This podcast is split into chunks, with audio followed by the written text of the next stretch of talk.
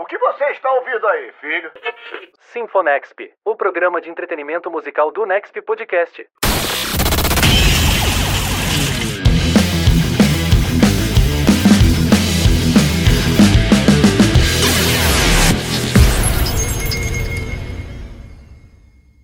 Muito bem, meus caros ouvintes, aqui do Sinfonexp, o programa que é o musical do Nexp Podcast. Esse ano, diversos artistas da cena independente passaram por aqui e até o final do ano tem muita coisa legal ainda para acontecer. Eu sou Cláudio Simões, muito prazer para quem está chegando aqui pela primeira vez e para quem já está acostumado com o Sinfonexp. Hoje teremos mais uma vez uma entrevista especial. Aloísio Letra, seja bem-vindo aqui ao Sinfonexp, prazer estar falando contigo. Ô, Pre, salve, salve, Clau. Licença para chegar aqui no Sinfonexp. É, feliz de estar aqui conversando com vocês sobre essa chegada, essa minha estreia aí do meu primeiro disco. Ele que está estreando o disco e está pela primeira vez aqui no Sinfonexp. Esperamos que daqui no futuro você volte quando já tiver com o segundo, terceiro disco, mas vamos começar falando quem é o Aloysio Letra. Queria que você se apresentasse para o público. Quem ainda não te conhece vai conhecer melhor e quem te conhece vai saber coisas que você vai contar pela primeira vez aqui. Bem, eu sou Aloysio Letra,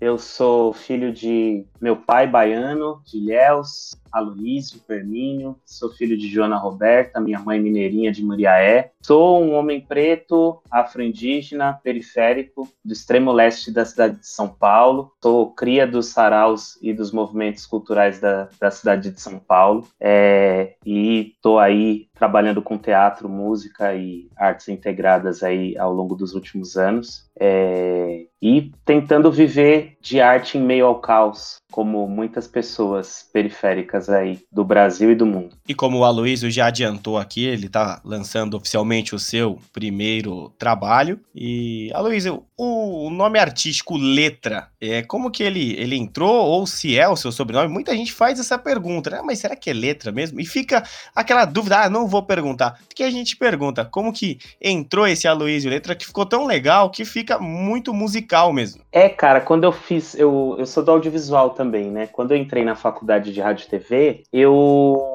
eu gostava muito de escrever e nessa época, 2006, 2007, os blogs estavam muito em alta, né? A gente tinha a blogosfera, né? Que a gente chamava na época. E aí eu fiquei com isso, poxa, preciso criar um blog. É, e eu queria criar um blog para escrever poemas e fazer escrever crônicas na época. E aí eu precisava de um nome sonoro que tivesse a ver com a escrita, com a escrita do cotidiano, tal. E aí eu fiquei com isso matutando, matutando, pô, que nome, que nome, que nome. Falei, poxa, letra. E aí ficou. E aí, desde então, do blog, isso virou é, eu não tinha nome artístico até então, né? Aí eu falei, poxa, tô atuando em, em, teatro, em música e tal. E eu aí assumi a partir de então, ali por 2010 pra cá, eu assumi como o meu nome artístico e nome de guerra também. E pensando você é uma pessoa do audiovisual, trazendo aí referências do teatro, como que você foi parar na música, né? O seu início como um músico aí, como um intérprete, cantor, como que foi a sua trajetória até o insight de começar essa carreira musical? É muito louco porque o processo foi inverso, Clau. Eu, eu entrei no audiovisual porque quando eu estava escolhendo a, a faculdade para fazer, eu já era músico, já tinha uma trajetória na música e fiquei pensando, poxa, em que ramo que, que eu posso ingressar que tem a ver com artes, né? Tem a ver com criação, com criatividade, com escrita. E aí eu entrei no audiovisual. A música está na minha vida desde os seis, sete anos de idade, né? Na infância, meus pais me colocaram em alguns testes para entrar em grupos infantis, como o Trem da Alegria. Eu estudei violão com um professor que era da companhia União e Olho Vivo, né, que é uma companhia de teatro aqui da cidade de São Paulo, uma companhia de luta. E, e na verdade foi o contrário, né? Eu chego primeiro na música, mas eu, eu costumo falar que as outras artes que eu faço, teatro, é, coisas que eu faço de articulação cultural, coisas que eu faço no audiovisual, coisas que eu faço de circo, são coisas que eu faço para poder cantar, né? Então, ao longo desses últimos, posso dizer aí, os últimos 15 anos, eu venho fazendo muito trabalho em outras artes para poder chegar nesse momento que eu tô hoje de poder lançar meu primeiro disco, né? Eu faço tudo isso para poder cantar, né? Meu primeiro ofício, minha primeira flecha, na real, é a voz mesmo. E depois de todo esse tempo que você disse que estava né, relacionado com a música, é, por que só agora aí lançar de vez o seu primeiro trabalho é, oficial, o seu EP, depois porque você decidiu nesse momento? Qual que é a vibe do seu momento mesmo de estar aí no seu trabalho divulgando nas plataformas digitais? Já pode ouvir? Como é que chegou até a hora de lançar? Eu, eu, eu componho há, há muitos anos, né? Eu componho também para trilhas sonoras de teatro e de, de audiovisual, de cinema tal. E tinha muitas músicas no balaio, né? Guardadas. E só que aconteceram coisas recentes de 2017 para cá que me afetaram bastante. Eu perdi um grande amigo, a gente perdeu um grande articulador cultural, um grande ator e performer aqui na Zona Leste, o Daniel Marques Sondiata, que inclusive é, é feminagiado, é homenageado no disco. E eu fiquei pensando, é, eu sou uma pessoa periférica, né? Então, grande parte da demora para lançar um disco também diz respeito à minha condição financeira, né? É, de uma pessoa preta, periférica tal. Mas também tem faz parte de uma escolha também de lançar um disco sobre um momento. Eu penso que o disco, depois, ele é uma foto ou um quadro de um determinado tempo, né? Ele fala sobre a passagem dessa pessoa, que é importante para gente aqui, na região da, da Zona Leste. Também fala um pouco, não diretamente, também sobre ansiedade, sobre esse momento que a gente passou na pandemia, de incertezas para o futuro, né? É, costumo pensar que o disco fala sobre futuro e, e, sobre o passado, né? Um disco sobre ancestralidade, sobre futuridade também, né? Pensando no tempo como algo cíclico, né? Numa perspectiva africanizada do tempo. E, e é o disco que eu consigo que eu consigo lançar agora, do tamanho que eu consigo lançar agora, mas também é o que eu quero falar agora para firmar a minha permanência, né? A gente está num, num território, né? O território brasileiro é um sumidouro de gente, né? Um sumidouro de pessoas pretas. Então esse disco, ele sair agora, ele fala sobre um pouco sobre a luta de uma forma terna, né? Com ternura contra o genocídio da população preta, né? E pela afirmação, principalmente da nossa permanência e de garantia de futuridades, né? De é, perspectivas para gente, né? É um pouco essa pegada. E antes da gente entrar né, de cabeça no projeto aí, no depois, a gente vai falar um pouquinho da sua carreira ainda com o projeto Dialogando com o MPB dos anos 80 e 2000, com as tradições negras do candomblé, do pop, da instrumentação, da orquestra de câmara, mas é, queria saber de você como que você classifica a editoria musical, né? Em qual playlist ali o seu disco poderia entrar, né? Em qual gênero musical, como que você é, colocaria? Seria MPB ou seria algum ritmo? É, eu, como algumas músicas eu componho no violão, é, os violões são bem presentes, né? Eu canto em português, eu acho que a gente acaba nem conseguindo fugir desse gênero, né? Desse gênero guarda-chuva, que é o MPB, né? E mas o disco tem muitas influências de várias épocas da minha vida, assim, né? Eu tenho essa influência, né, da, é, de, da MPB dos anos 80, 90, alguma coisa também dos anos 70, né? O, as coisas que eu ouvi através dos meus pais, né, do meu pai e da minha mãe, que sempre cantaram para mim e sempre tiveram bastantes discos em casa eu acho que as minhas influências estão um pouco latentes, assim, no disco, sabe? Tipo, eu tenho muita influência do Djavan, do Chico César, é, do Mosca, de, de cultura popular tradicional também, do samba, né? Porque eu fiquei um tempo circulando em, em comunidades de samba, né? Nas rodas de compositores, para poder também defender meus sambas por aí. Então, cada música tá num lugar, né? É uma, é, o disco, ele tem, são quatro faixas, tem samba, né? Tem, e, e tem músicas que podem ser lidas nessa chave do MPB. Tem músicas com uma instrumentação mais operística, né, com, com clarinete, piano, viola de arco. Então é, é, também é uma aposta, né, de ter cada música um pouco ligada a um aspecto da MPB, até para esse lance de conseguir dialogar com mais playlists, né, poder ter uma capacidade de alcançar outras pessoas para um tema comum que é a futuridade, né? Todas as canções falam sobre o futuro em algum aspecto. E agora sim, entrando no, no teu trabalho, por que o título Depois? A gente sempre quer saber é, os detalhes, né? Que as, muitas vezes as pessoas não prestam atenção, mas por que depois? É depois porque a canção tema é depois, a canção tema ela fala sobre, ela foi composta em 2021, é o período que a gente estava na pandemia sem perspectiva ou com perspectivas é, duvidosas, né, sobre o que iria acontecer ou não. Um momento de muita ansiedade, né? Eu sou uma pessoa que, que lida com questões de saúde mental, né? Um disco fala sobre isso também. É, é depois também porque é um disco que é, é póstumo, né? É, tem uma, uma homenagem, uma feminagem a uma bicha preta importante que eu já citei aqui, o Daniel Marx, que foi um ator, um cofundador do sarau que dizem os umbigos, que é o, um sarau importante do Itaim Paulista, aqui do extremo leste da periferia da, da cidade de São Paulo. Então, eu penso que, ah, tanto em, em, material de imagem, né, a, a, visualidade que a gente passa com a, com a identidade visual, que, que a Marisa Sou finalizou, quanto pelo, pelas canções e a textura musical, que a gente está falando de um, uma ancestralidade, ou seja, de um passado, mas a gente está falando de um passado que é futuro e de um futuro que é passado, né? Nessa, nesse lance meio do nego bispo ou das perspectivas pan-africanas, né? De pensar o tempo como um ciclo, né? E não como uma, um começo, meio e fim da cronologia eurocêntrica, né? Então, é, quando a gente vê a capa do disco, a gente vê que tem é, umas imagens, a imagem é, é sépia, a gente tem um, uma, um reflete sobre a desconstrução e a passagem do tempo por conta da a imagem de, de homens negros em estágios diferentes da vida, né? Então, eu gosto de pensar que é depois, é, porque é, eu já sou outra pessoa hoje e porque eu quero permanecer, né? Quando a gente fala que vai haver um amanhã, quer dizer que a gente quer permanecer. E quando a gente, como principalmente como homem preto e como um homem preto permite ser sensível, para mim é muito importante falar sobre a amanhã que vem, né?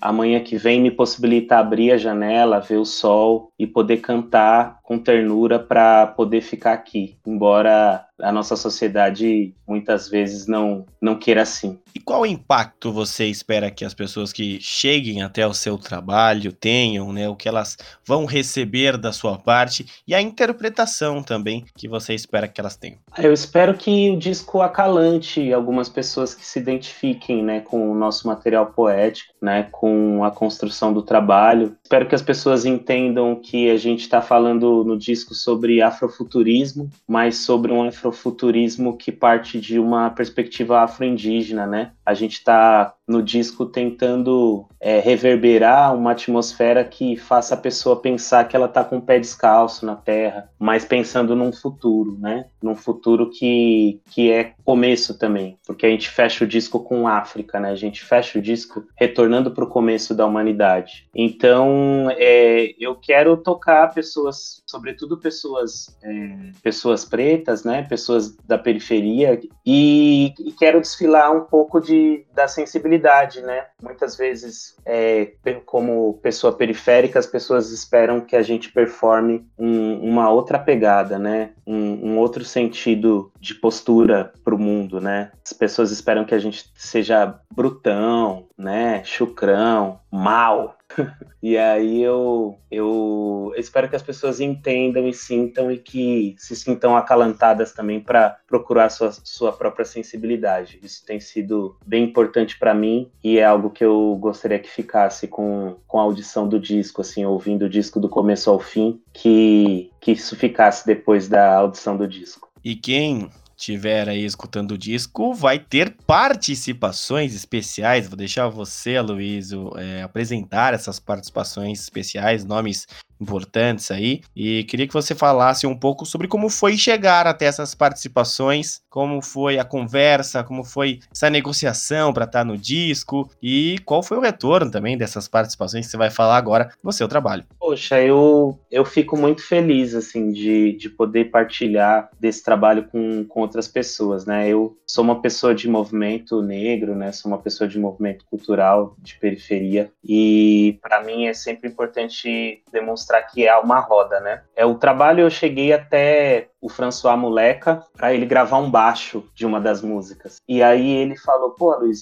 você tá. Quem tá fazendo a produção musical do seu disco? Eu falei: poxa, cara, não tenho ninguém fazendo a produção musical, não, cara. E ele falou: não, cara, pensa aí, alguém para escrever seus arranjos, para acompanhar essa parada e tal. E me fez uma provocação: falou, poxa, cara, negão, a pessoa vai estar tá mais perto do que você imagina. E aí eu comecei a lembrar de algumas coisas, né? Comecei a lembrar que eu tinha visto algumas coisas da, da uma Luísa Pessoa e com um trabalho que ela fazia com o Ravi Landim. É, eu já conhecia a Joyce Prado, que é uma parceira no audiovisual, no cinema negro, e através dela, antes, é, acho que em 2016 ou 2017, eu conheci a Lued Luna. E aí eu lembrei que o Ravi também trabalhava com a Lued Luna, falei, poxa, vou procurar. E aí conversei com o Ravi Landim, a gente está nessa parceria, ele fez os arranjos musicais, a produção musical do disco, né? É, a partir de conhecer e admirar o trabalho do Saloma Salomão é, e o trabalho da Rita Teles no teatro, eu conheci a Estela Paixão, que é cantora na banda Láfia e também uma das maiores backing vocals e cantoras aqui é, das quebradas aqui de São Paulo. E, e aí convidei também o, o, o Fábio Leandro para fazer o piano na, na canção tema, né? Na música a gente tem essas participações especiais, né? Nas, nas artes visuais a gente tem a Lenor, que é uma artista plástica que faz o quadro que, que faz parte da, da identidade visual do, da capa do disco e também que inspira o roteiro que eu escrevi para o primeiro videoclipe, que é, é da canção que abre o disco, que é a canção de Baobá. A gente tem pintura corporal da Juliana dos Santos, adereços da Ana Pimenta, é, fotos da Joyce Prado. E aí quem finalizou a arte de capa foi a Marisa Sou, que é grafiteira, artista plástica, uma arteira aqui importante aqui da nossa região aqui, que atua com os coletivos aqui de quebrado aqui na Zona Leste também. Então eu tô bem feliz, assim, tipo, e tento nas minhas redes sociais também fazer jus a, a, a trajetória dessas pessoas, né? Tanto as pessoas que gravaram comigo no estúdio, quanto as pessoas que fizeram parte da construção dessa identidade visual, que é um mosaico, né? É, a gente começa, inclusive, a identidade visual a partir de um logotipo que o Ogan, o Fernando Santos, fez, e a partir de então isso começa a, a ser uma provocação, né? O fio condutor de várias das outras coisas que, que chegaram até onde a gente está aqui, né? Com o disco lançado, com, com a capa, com o primeiro clipe que a gente lançou agora em outubro. Inclusive, convidar aí quem está ouvindo para ir lá se inscrever no meu YouTube. O clipe está bem bonito, é um clipe feito em animação, é uma animação feita pela bicha preta Lê Naslin. O roteiro é meu e a animação é dela. E tô bem feliz, assim, como vem chegando as coisas, assim, tanto musicalmente para as pessoas, o retorno, quanto o retorno do material visual, assim. Tô bem contente com o momento que a gente está passando. Eu tenho uma pergunta sobre o clipe, Aloysio, mas antes dessa pergunta, que é muito importante, mas você falou mais de 10 nomes aqui, né, nessas questões de participações especiais, na questão também de um falar para o outro ali, né, de divulgando seu trabalho, e qual, qual de fato é importante nessas participações, toda essa construção, né? Porque sem as outras pessoas não seria possível né, construir. Aqui mesmo, é, no Next, eu tenho o Jefferson Vicente que apresenta comigo, sem ele eu não conseguiria lançar o programa. E a mesma coisa ali, você, você falou tantos nomes que você vai falando e vai se empolgando junto com esses nomes de uma forma natural. Então, é, o quão importante, né, é ter tanta gente assim junto com você? Poxa, cara, para mim é importante, é, tanto para a construção do trabalho em si, né, ninguém faz nada sozinho, né, mas é importante também para poder transparecer para as pessoas, é, e aí o material do disco, o material poético do disco fala sobre isso, né? Transparecer para as pessoas que esse é um trabalho solo, mas ele não é um trabalho personalista, né? É, é, a partir de uma perspectiva dos movimentos sociais negros, dos movimentos quilombistas, quilombolas, dos movimentos culturais de periferia, a gente sempre parte de uma perspectiva da coletividade, né? Então, e, e eu também, como é um disco que fala sobre saúde mental, eu sou uma pessoa diagnosticada com depressão, com, já tive questões de transtorno de ansiedade, né? Então, para mim é muito importante olhar para a trajetória do, do, trabalho dessas pessoas, não só para valorizar o trabalho, mas também para não me sentir só, né? Olhar para o trabalho dessas pessoas e ver que elas, que elas estão, estão do meu lado, que elas estão me apoiando, me faz inclusive firmar o, o ponto e firmar o pé para poder pensar em, no que vem depois desse disco, né? É, tem sido muito, muito gratificante, assim assim, ver tesão mesmo, sabe? Tesão das pessoas participando do trabalho, entendendo qual é a viagem da construção do disco, qual é o trajeto desse disco,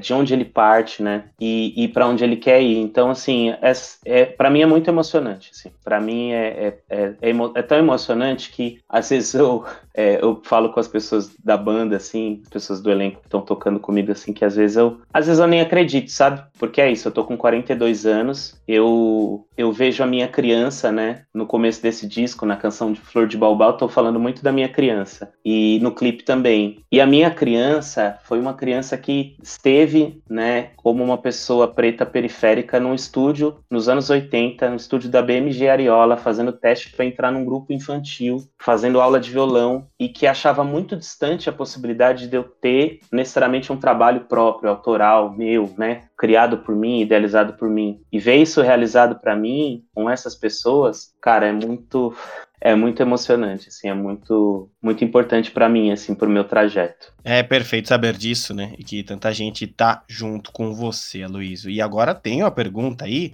do clipe, porque é uma coisa que, que a gente vê as pessoas tentando inovar sempre. Ah, eu vou inovar no meu clipe. Tem clipes que são maravilhosos que a gente vê por aí. Só que tem um grande diferencial no seu clipe que eu não vi é, nenhum artista brasileiro fazer, que é, é Libras no clipe. Isso é um detalhe que muitas pessoas esquecem, né? Que é, por mais que a pessoa tenha a deficiência auditiva, ela não vai se interessar por música, se interesse muito por música. Tem a questão também das vibrações. E qual foi a importância, né? Esse detalhe que você insere no seu clipe, principalmente o Flor de Baobá ali, que tem libras no canto direito. É, cara, esse esse clipe para mim ele é ele é muito importante e, e a música começa falando, né? Será que estamos tão sós? Será que alguém entre nós se veste de ternura e de saber? E ela termina falando, e a canção termina falando sobre os quilombos, né? Sobre afeto, sobre não se ver sozinho. E eu fico, como uma pessoa que luta contra opressões históricas, né? Para mim é muito importante que pensar no, no outro, né? Na outra. Então, por isso esse é um trabalho que tem, que tem paridade de gênero, é um trabalho que, no qual eu me proponho que todos os clipes tenham libras. Inclusive, nesse clipe, a gente ainda está num estágio inicial de trabalhar com libras, ainda naquela caixinha do lado, né? Para próximos trabalhos, eu quero pensar em integrar libras na cena do clipe, porque eu, eu não vejo a, a, a Gabi Martins, que quem faz a libras no, no, no clipe e também no meu show, no show de lançamento ela também fez libras, é, a gente está construindo um lugar que é um lugar de, de intérprete, mas não intérprete só de libras, ela é uma voz, né? Ela está cantando comigo, né? Ela está em cena comigo, né? Então a gente está construindo um trajeto que ainda vai também desdobrar para outros clipes, né? Esse é um clipe que para mim é muito é muito legal porque a gente parte de alguns referenciais, né? Como eu, eu, te falei, eu sou do audiovisual, eu sou continuista de cinema, né? então essencialmente eu sou um roteirista e revisor de roteiros. Então a gente parte de do quadro, né, da Lenor, que é esse quadro que eu, que eu seguro na capa do disco, mas a gente parte de vários vários outros é, referenciais do, do audiovisual, né? A gente parte de referências do, do da estátua do zumbi na Praça da Sé do, de Salvador, da imagem dos baobás. A gente parte da referência do, do filme é, Três Homens é, e um Destino, eu acho. É The Good, The Bad and The Ugly. É um, é um filme de 66, que é do Sérgio Leone, é um clássico do, do faroeste. E aí a gente faz uma, meio que uma paródia dessa cena no clipe de Flor de Baobá, né? No filme são três homens lutando por ouro e eles estão, é, a, volta deles está um cemitério. E aí no, no, no nosso clipe são três homens negros é, com traços afro-indígenas também, e eles, no duelo deles, o bang bang deles é de afeto, na verdade, né? É o nascimento de flores, é um processo de buscar uma união, né? Eles não se encontram ali para fazer um, um bang bang, como é no filme do Sérgio Leone. Eles se encontram para encontrar sua, sua afetividade, né? É, então é um pouco é um pouco essa pira assim do clipe, assim, ser uma metáfora para para o que a canção tá, tá falando, né? Então é uma criança que encontra um quadro numa sala de exposição, ela vê esse quadro e ela viaja dentro desse quadro. Então O percurso todo do clipe a gente está dentro da cabeça e da imaginação dessa criança, né? É esse espaço lúdico e surrealista do clipe diz respeito à imaginação dessa criança, que é a minha criança, pode ser a sua criança, pode ser a criança de várias pessoas. E agora, Luiz, chegamos num ponto que eu sempre gosto de perguntar para os artistas independentes, né, os artistas alternativos que chegam aqui no Sinfonexp, que é a questão das dificuldades. Elas não deveriam existir, mas elas existem e é legal que a gente fale sobre isso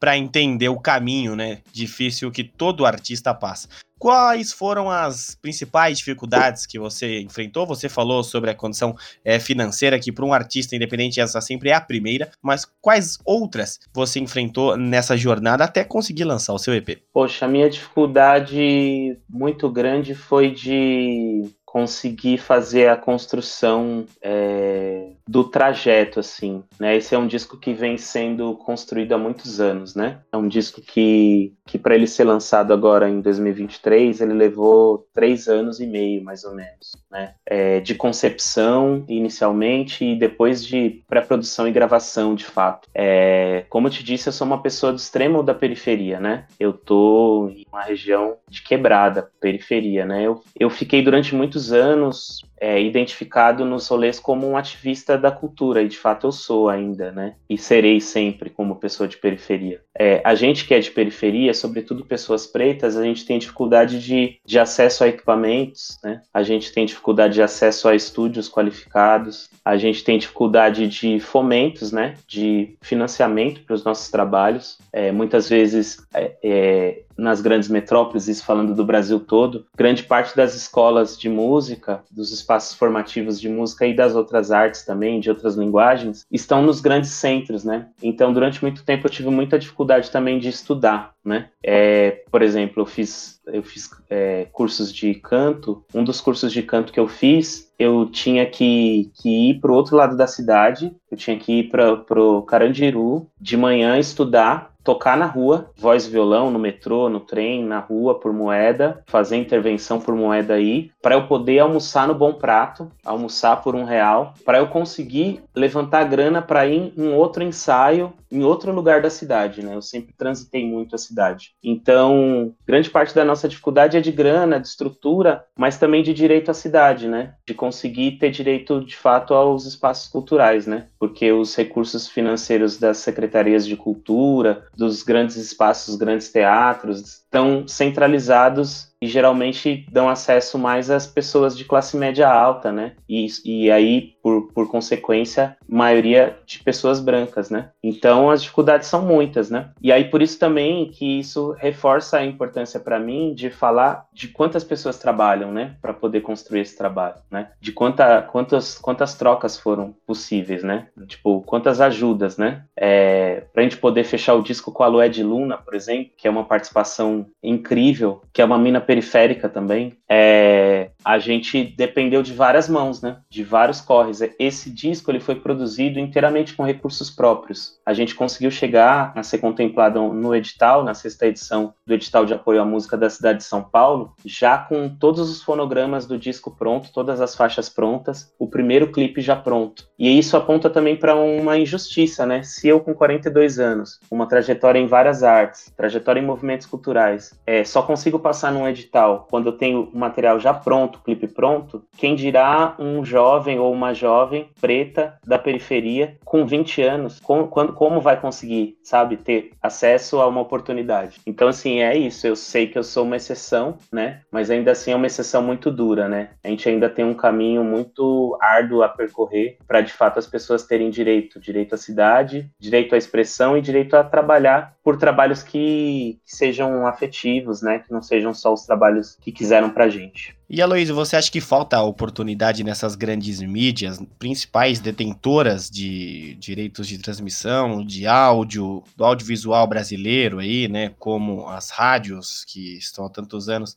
e você precisa ter aquele famoso jabá, né, para participar. Você acha que falta uma visão, assim, principalmente dessa, dessa turma que vem da periferia com tanta qualidade, que às vezes tem muito mais qualidade de alguns que estão lá, né, com bons produtores, que influentes. Como é que você vê essa questão da grande grande mídia, o foco, né, nos artistas menores? Eu acho que falta, assim, falta uma generosidade. Eu acho que falta curiosidade muitas vezes. Na verdade, não falta nem curiosidade. É, falta, eu acho que é, a gente se provocar e as, as grandes mídias, as pessoas que têm as concessões das rádios, fazerem iniciativas como essa aqui de gerar é, curiosidade no público. Acho que o público brasileiro, acho que o material poético das canções é, e das escritas, né, é, mesmo se for falar aí dos cordéis, dos saraus, dos slams, é, acho que falta um olhar afetivo para provocar que haja renovações, né? Eu gosto muito de todos os artistas do século XX, assim, gosto muito, isso me influencia. É, mas eu fico pensando que algumas rádios poderiam dar mais oportunidade para artistas em início de carreira, né? Que mesmo, por exemplo, na cena de, de música, de bares, de casas de show, a gente tem uma cultura muito do tributo, das covers, e eu acho que a gente precisa cada vez mais estabelecer um lugar generoso de escutar as criações de, de pessoas, né? Escutar as autorias de pessoas plurais, né? Porque isso influencia que as pessoas que estão ouvindo se entendam como parte e também como potentes para poder se expressar, né? Porque eu acho que a,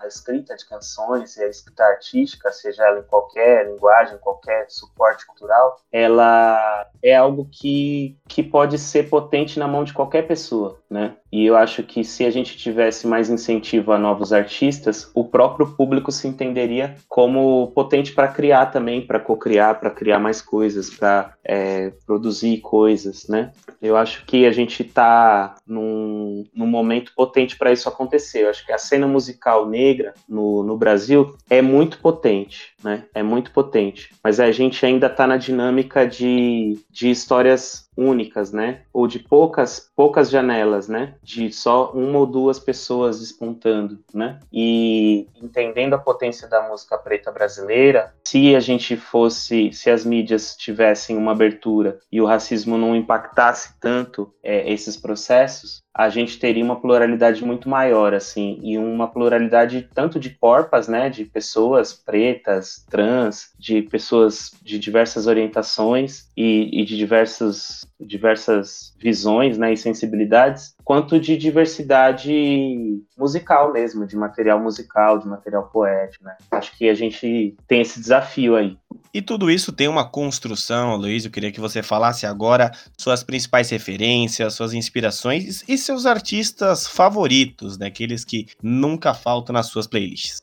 Cara, eu gosto, eu gosto muito de Chico César. Eu acho que isso até transparece em algumas escritas minhas. É, eu gosto muito de Djavan, gosto muito de Geraldo Filme. Quando eu vou pensar em, em, escrever samba, eu sempre parto de um lugar meio de uma estrutura de, de narrativa, assim, né? O Geraldo Filme é, é bem cronista, assim, é um, é um compositor que me inspira bastante. De intérpretes, eu gosto muito de, geralmente, das, das mulheres, assim, da música popular brasileira, né? Gosto muito da Betânia, gosto muito da Elis Regina, gosto muito da Lued Luna, é, me, me toca muito as interpretações das cantoras porque eu sinto que as cantoras elas conseguem traduzir o, as emoções né e os sentimentos nas músicas né ouvir uma cantora e entender que ela tá sorrindo que ela tá chorando naquele momento naquela música né? Por isso que a Betânia é muito forte para mim assim a Elisa é muito forte para mim né? É, gosto muito assim. Dados aí todas as inspirações do Aloísio é, infelizmente Luiz, a gente vai chegando aqui às partes finais né, da nossa entrevista, mas eu queria que você deixasse, antes da gente terminar aqui,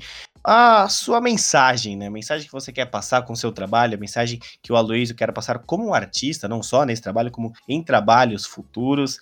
É, o principal, né? Que cada um tem que receber aí. Ah, eu primeiro quero agradecer, agradecer, Cláudio, novamente poder estar aqui. Para mim é muito emocionante, assim, né? Como pessoa periférica, pessoa de quebrada, dar entrevista sobre o meu primeiro trabalho é um, um momento que eu sem dúvida nunca vou esquecer. É... Ah, eu que eu quero deixar para com esse disco e com, com esse, esse início desse trajeto autoral é, é uma busca de, de se vestir de ternura, que as pessoas nesse momento violento que a gente vive no mundo, né? Um momento onde estão acontecendo duas guerras, né? Um momento, duas guerras declaradas, né? No mundo, mas um momento no qual outras tantas guerras não declaradas estão acontecendo, né? Contra os povos originários, contra a população preta, contra a população trans, contra tantas tantas pessoas, tantas maiorias minorizadas, tal. É, nesse momento tão violento, é, deixar uma fagulha e, e uma um, mais uma mão para poder a gente se ajudar a se vestir de ternura para lutar, né? Lutar por reparação, lutar por para que o sol nasça amanhã de novo, para que a gente consiga superar as opressões históricas aí dessa, dessa sociedade racista, capitalista e tão desigual. E como a gente encontra o Aloísio aí nas redes sociais, nas plataformas, para você divulgar agora seu trabalho. Lembrando que lá no nextbr.com, nosso site, tem uma matéria exclusiva em texto para você também acompanhar o Aloísio aí, alguns textos dessa entrevista, as fotos, os clipes para você assistir também. E o mais importante de tudo, todos os links que o Aloísio falar aqui estarão lá. Mas quero ver do Aloísio aí como que faz para chegar ao contato com ele, falar sobre o disco também com o artista, que é muito importante. Olha, no, no Instagram eu tô lá como Aloísio Letra, A-L-O-Y-S-I-O